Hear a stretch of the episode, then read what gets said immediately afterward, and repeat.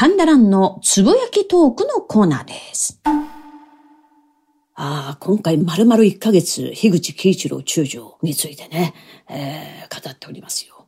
第1話、第2話、皆さん聞いていただきましたでしょうか？第1話は生い立ちから、まあ、エリート軍人となって、ポーランド大使館の武官と赴任、武官として赴任して、まあ、ヨーロッパのね、情勢、そしてユダヤ人の位置といいますかね。え、そしてユダヤ人と、にお世話になるという。で、第2話は、ハルビン特務機関長になって、まあそこでユダヤ人がこう逃げてきてね、えー、大勢のユダヤ人を助けるというオトポール事件も描きました。で、その中でね、あの、やっぱり今じゃわかんない任務といいますか、名前がね、いろいろ出てくるので、補足として今回語りますね。情報将校ってまず出てきたと思うんですけど、これどういう軍人さんかと言いますとね、えー、敵国の情報収集、分析、または相手を騙すための偽情報を流すとか、また、捕虜の尋問などをして、まあ、さらにね、えー、敵国の情報を得るという、まあ、そういうことをする軍人さんでございますよね。で、あの、ロシア語学校にね、通ってた。あの、本当に日露戦争で勝ったのに、この三国干渉で得た土地を返さなきゃいけないって相当ね、樋口少年は悔しかったんだろうなと思いますよね。うん、そこでやっぱロシアは通になろうということでロシア語を学んだんだと思うんですよ。で、第2話ですよ。ハルビン特務機関の長になる。特務機関って何ぞやって感じですよね。まあこれその名の通り特殊な軍事を行う組織、えー、どういうことをするかというと、諜報活動、秘密作戦、対反乱作戦、戦部工作を主に行う軍事機関。なんだそうです。この中でよくわかんないのが宣部工作ってやつね。宣伝の線に、これ部というのは手辺に無なしという字を書いて宣部工作。これ何するかっていうと、えー、占領地において、その土地の人たちが、まあ、軍に対して反乱しないようにですね、まあ、その当時あるコンテンツを駆使、えー、例えば映画ですとか、演劇ですとか、ビラ巻いたりや、新聞に記事載せたり、ラジオで語ったり、まあ、この時は講談師、講談はないだろうね。などのコンテンツをね、駆使して、ま、ああなたたちのね、生活、医療、とにかく保証しますよというプロパガンダをして、まあ、その土地の人たちが反乱を起こさないよう、まあ、自分たちに協力してもらうようにすることを、これ全部工作って言うんだそうでございますよ。ね。まあ、こういう、この蝶をしていたわけでございます。で、その時に、えー、ナチスドイツから追われましたユダヤ人たちが、ドイツから来るわけですよね。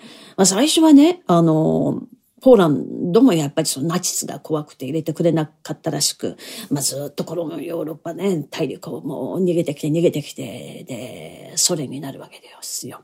で、ソ連としては、あシベリアとか開拓したいから人手が欲しかったらしくて、えー、ユダヤ人の入植を一旦は許したらしいんですよね。ただ、あの逃げてきたユダヤ人たちってのは、割と金持ちの人たちだから、その肉体労働ばっかりしてる人たちじゃないから、要は、あの、ソ連にとっては、あの、人足が欲しかったから役に立たなかったらしいんです。そこで、一旦は入植を認めたものの、もう、もう出てってくれと言って、追い出されて、あのオトポールまで来るわけですよ。ハルビンの川向こうのオトポールまで来るわけですよ。そしてもう助けてくれっていうわけですよね。まあその前に、ユダヤ人大会で、樋口喜一郎中将は演説しますね。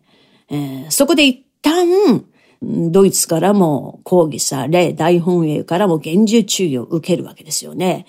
うん、で、この時ね、あのー、まあ、私の講談では、演説の内容は申し上げなかったんですけど、どういうことを言ったかっていうとね、ちょっと語りますね。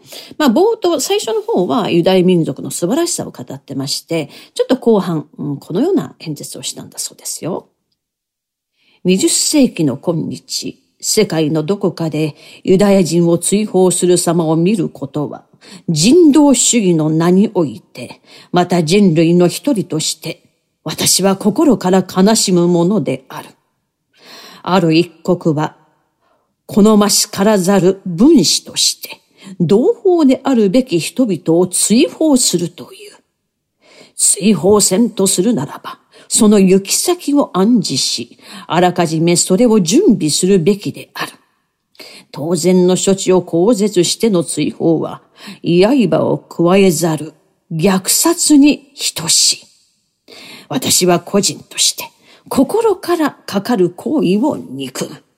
ユダヤ人追放の前に、彼らに土地を、すなわち祖国を与えよう。というね、演説をしても、これはそりゃ、ユダヤ人からしたらもう、もう、万来の拍手でしょう。拍手喝采ですよね。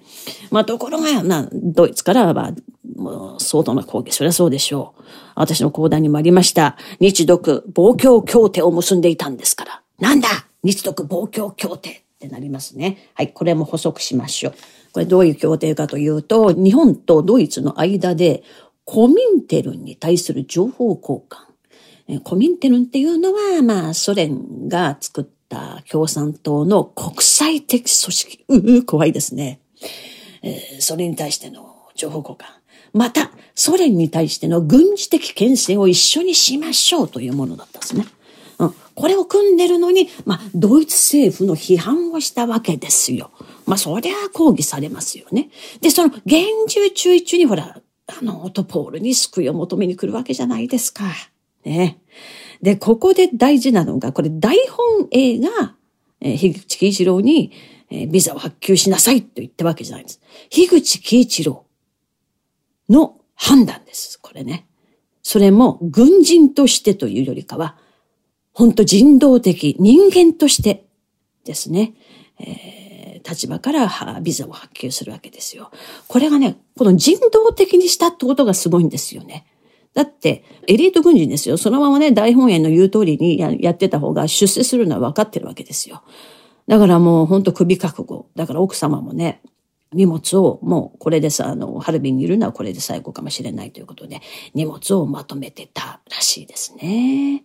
はい。いや、この人道的というのが、樋口喜一郎中将の大きなポイントでございます。うん。ただね、まだ第3話、第4話、第5話、第6話と続くわけですよ。樋口清郎中将の講談。で、彼の軍人人生、このオトポール事件は、第人生の、軍人人生の1ページに過ぎないんですね。これからまたまた本当に波乱万丈、茨の軍人人生が待ってるわけでございます。はあ、どうぞ皆さん、今後の第3話、第4話、第5話、第6話、楽しみにしててください。あ、何？ランさんなんだかひそひそ声っぽいんだけど、そうなんですよ。私今ね、自分の寝室で飾ってるんです。意外とうちね、都心に住んでんですけど、意外と周り静かなんですよね。